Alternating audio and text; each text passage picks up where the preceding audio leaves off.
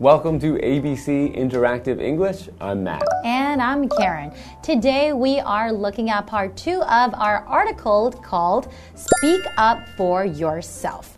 Now, in part one, we talked about how important it is to speak up for yourself, right? Mm -hmm. And uh, just to want to share a little experience.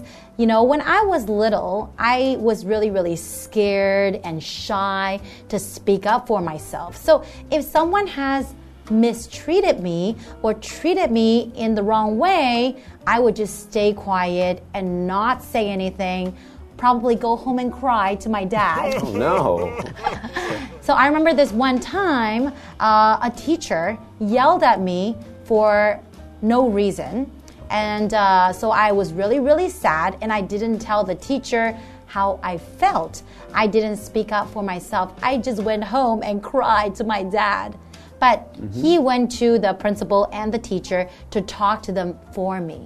But looking back, I think it's important if at that time I spoke up for myself, maybe I could have explained what I was doing, right? Mm -hmm. So I guess you had your father to speak up for you, mm. so you didn't mm. feel that you needed to speak up for yourself. Mm -hmm. And that's why we learned in part one that speaking up for yourself is a part of growing up. You're right. So. I felt really, really little. Mm. I felt like I was a kid. Maybe my opinions didn't matter. So I was afraid to speak. But no matter how old you are, I think it's always important to speak up for yourself because you have to teach other people how you want to be treated. Mm -hmm, that's right. So it's important to speak up for yourself and let's learn more about how to do that as we get into part two.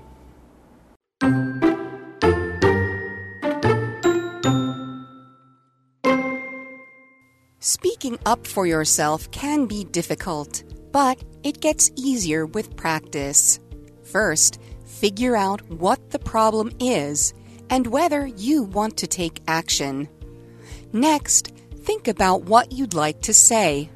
Remember to be considerate. You don't want to attack or embarrass anyone. Then think about the best time to speak up.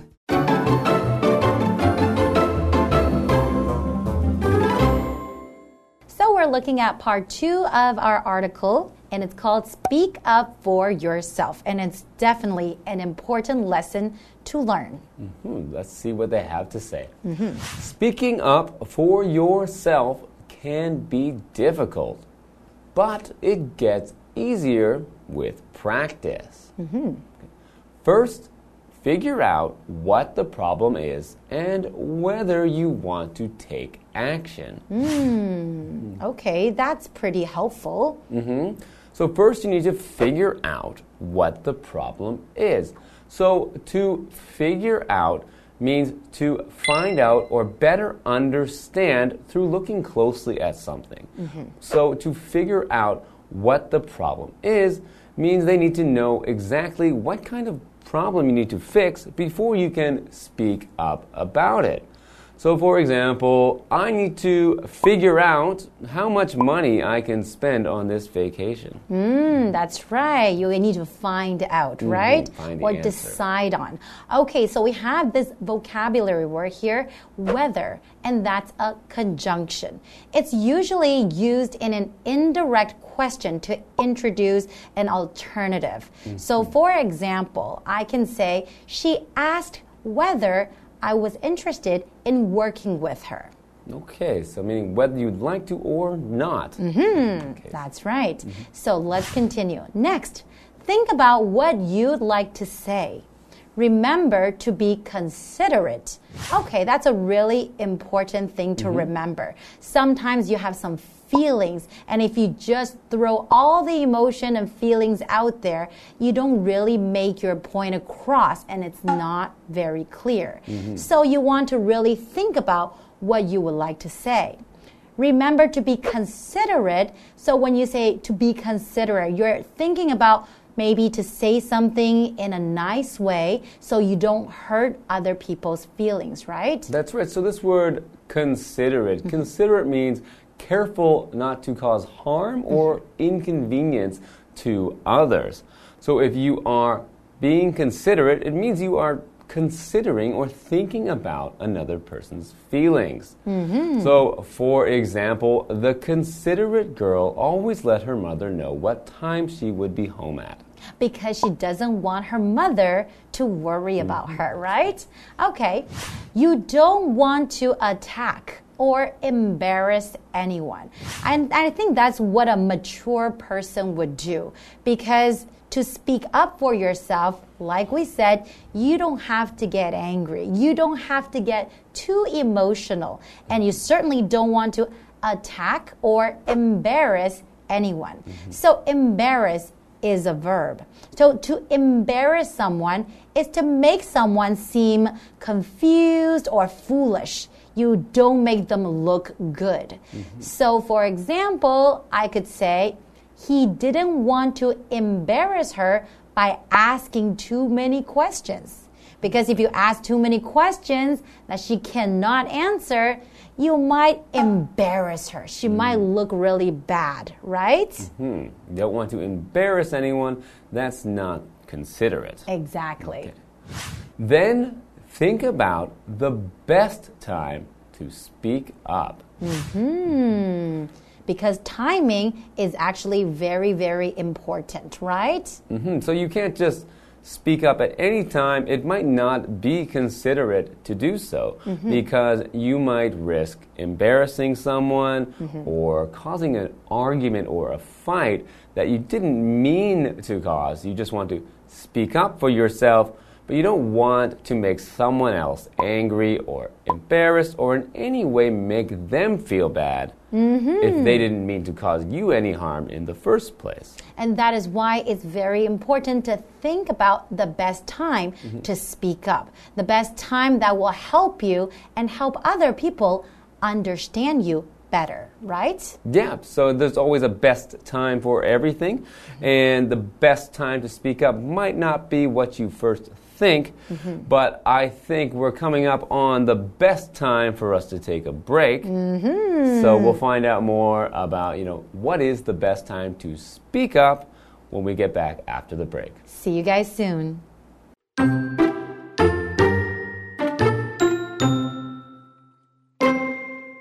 It isn't always wise to cut in right away in public. Sometimes it's better to speak up later in private. No matter what, speaking up for yourself is important and will change your life.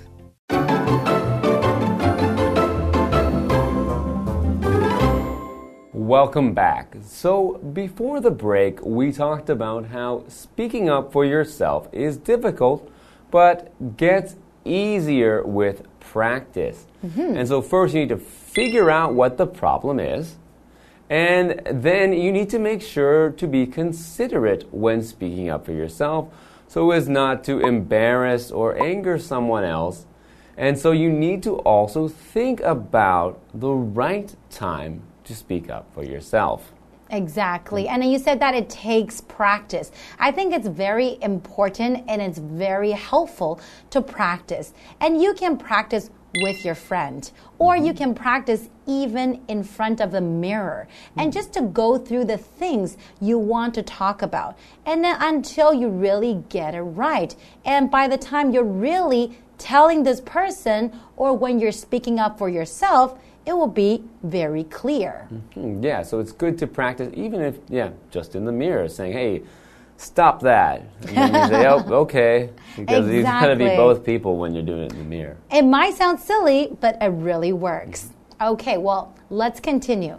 It isn't always wise to cut in right away in public. Okay, so it isn't always wise to cut in right away in public. So, what is cut in?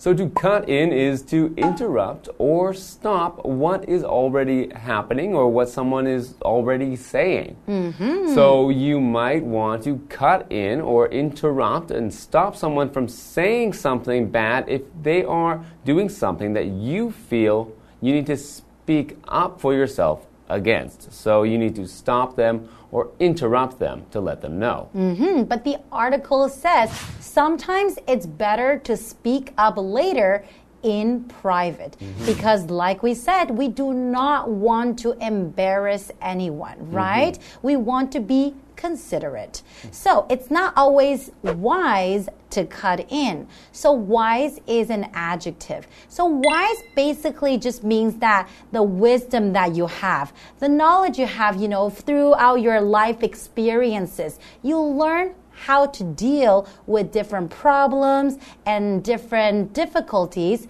because from all the things that you have gone through. So, wise is different from being smart. Mm-hmm. Smart is more like you learn your knowledge from books or from your teacher, the classes, mm-hmm. but being wise is basically learning lessons from your life experiences. Mm, that's right. So you don't usually have a wise young person. You don't often have that. You might even say someone's very wise for their age if they're ah. young and have wisdom, mm-hmm. but we often talk about a wise older person. Exactly, because they have gone through a lot in their lifetime. Mm-hmm. Now we have in public.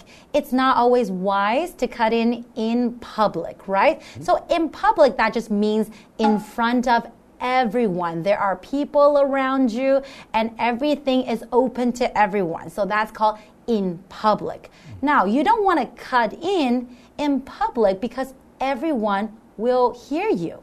Everyone will see what you're saying. So it might embarrass the person you are talking to. Hmm, So it might be better to do it later in private.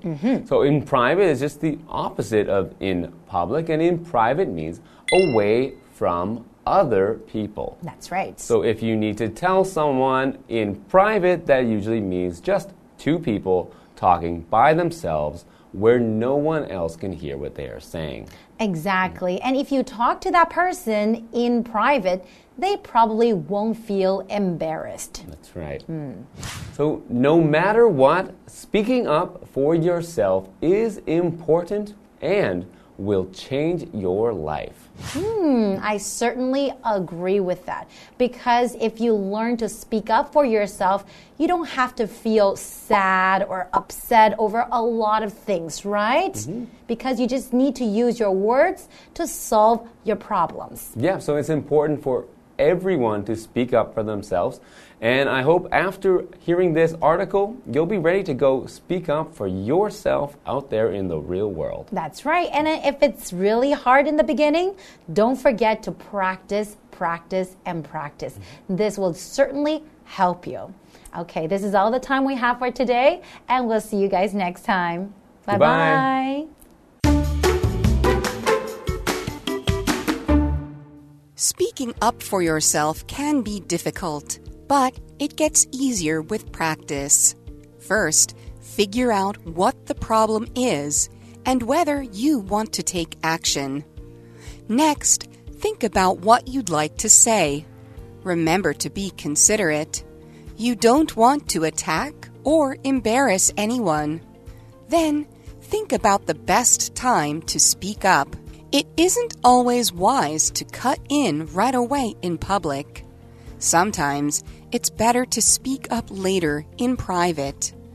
No matter what, speaking up for yourself is important and will change your life.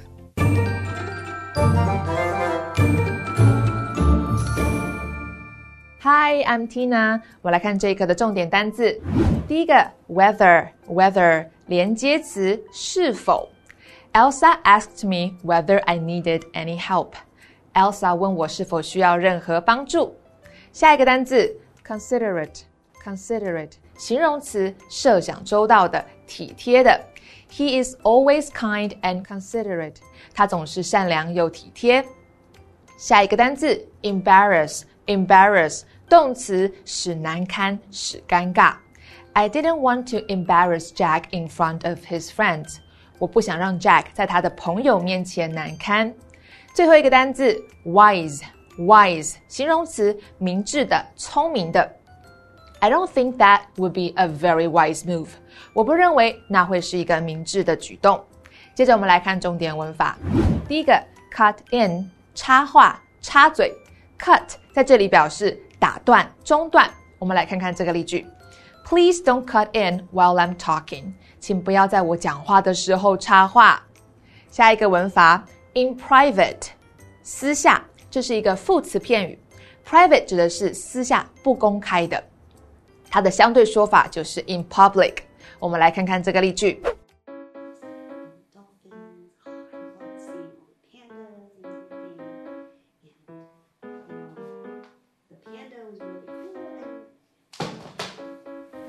What are you doing? I have a toenail that's bothering me.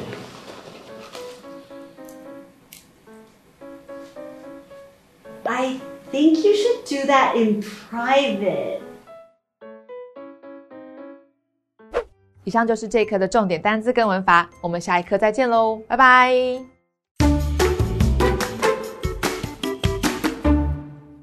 Today, we are taking a look at the Jiayi sawmill.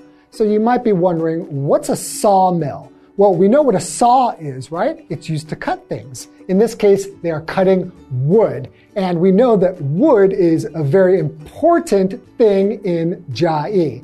And a mill is a place where we process something using machinery.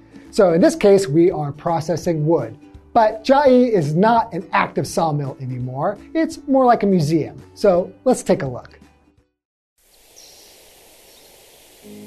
Jiayi was an important place for forestry. During the Japanese ruled period, the Japanese found that Alishan was rich in forest resources. They started to develop forestry then. The Jiayi sawmill was built in 1914. This sawmill was used for storing the wood from Alishan and processing wood into timber. It had the best machines to handle the process. However, in the 1960s, the authorities stopped logging. As time went by, fewer and fewer people knew about logging in Jiayi. In order to bring the memory back, the Jiayi sawmill was rebuilt. Now, the Jiayi sawmill has become an attraction. It shows a lot of beautiful wood sculptures. And people now know how the Jiayi sawmill worked in the past. The Jiayi sawmill no longer produces timber, but its great history is kept well. The newly opened Jiayi sawmill collects these past priceless assets.